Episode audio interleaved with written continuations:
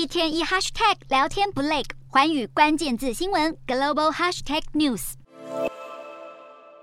南韩庆州的居民推着象征装有核废料的桶子，就是要抗议南韩政府打算扩大使用核能发电，因为核电厂几乎就在这些民众的家门口。五月上任的南韩总统尹锡悦正在推动让核电取代煤炭，成为南韩主要的电力来源，目的是要加强能源安全以及协助达成南韩的气候目标。南韩政府希望在二零三零年前将核能的占比从目前的百分之二十七调高到百分之三十三。由于缺乏自然资源，有专家表示，核能对南韩领先全球的制造产业提供重要的电力来源，当中包括出口晶片、汽车显示面板和电动车电池。虽然许多南韩人支持扩充核电，但也有不少人呼吁减少使用核电。南韩政府不止重新拥抱核电，还要为埃及盖核电厂。南韩国有的南韩水电与核能公司与俄罗斯签署一项高达二十二亿美元的协议，要为埃及新建第一座核电厂。但南韩在这项计划与俄国进行合作，美国没有意见吗？这也让南韩核能概念股在八月大涨约百分之十，远远超过大盘指数。南韩电力工程建设公司八月股价涨百分之十二，南韩电力公社上扬百分之九点四，釜山电力科技、斗山能源等核能概念股也都大涨作收。除了埃及，南韩也持续争取沙乌地阿拉伯、波兰和捷克的设备订单，要力图成为核电设备和技术的主要出口国。